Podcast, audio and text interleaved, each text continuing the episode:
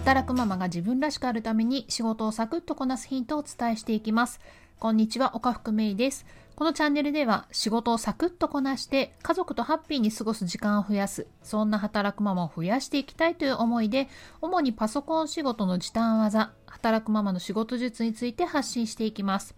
ぜひ、このチャンネルで時短技をゲットして自分らしくハッピーに育児と仕事を楽しんでほしいなと思います。まあ、先週とね、今週とちょっとね、えぐい感じで、自分の周りでいろんなことがね、実は起こっていましてね。まあ、非常にね、目まぐるしい毎日を過ごしております。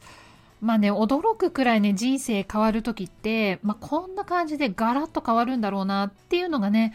今ね、実は実感してるんですね。で、昨日もですね、えー実は、まあ、私事で恐縮なんですけれども、14回目の結婚記念日を迎えまして、で、まあ、今日は実は夫の誕生日だったりとかもして、で、今週末はですね、母の古希、まあ、70歳ですね、古希のお祝いでね、みんなで旅行に行くことになってるんです。なので、まあ、ちょっとね、この週末は仕事から離れて、のんびり過ごそうかなっていうふうに思ってます。さて、今日も Excel のデータ入力のお役立ち技をお話ししていこうかなと思ってます。えー、Excel ですね。Excel で表とか一覧をね、作るときに、この表や一覧を作った日にち、まあ、更新日とかね、そういうものを入力することってありますよね。日付の入力ですよね。まあ、そういったこの日付の入力をするときに、あなたはどうやって入力していますか？まあね、未だにね、令和何年とかね、書かなきゃいけないような書類が残ってるとかっていう会社さんもね、もしかしたらあるかもしれないんですけれども、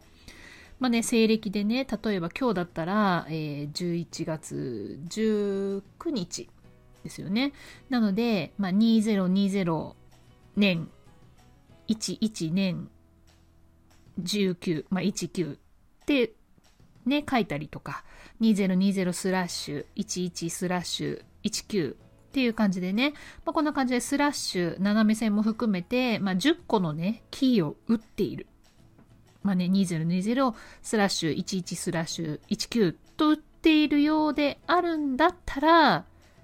あこれね、時間もったいないですよ。ぜひ今日からはこのね、0.5秒技を使ってください。それがこちらです。日付の入力、コントロールとセミコロン。時刻の入力、コントロールとコロン。これです。これを使うことによって一瞬で、まあ、2020スラッシュ1119だったりとか、まあ、えー、12時半とかね、12、点々、30っていう感じでね、出てきますので、ぜひね、このショートカットキーを使っていただければなと思います。もし、同じセルに日付と時間を続けて表示させたい。まあ、2020スラッシュ11スラッシュ19、えー、12点々30みたいな感じでねっていう風に表示させたかったら、まあ、コントロールとセミコロンこれを押した直後にスペースキーを押してコントロールコロンを押してみるとこれがね、一気に表示することができます。あ、ちなみにセミコロンって点の下に、えー、カンマのやつですね。で、コロンっていうのは点々ですね。あの、何時何分ので使うような点々ですね。まあ、それがコロンです。まあね、こうやってご紹介しておいて何なんですけれども、私自身ね、時刻っていうのはあんまり使わないですね。日付はね、結構使うんですけれども、まあ、かなり昔から使ってましたね、このやり方でね。まあ、そして、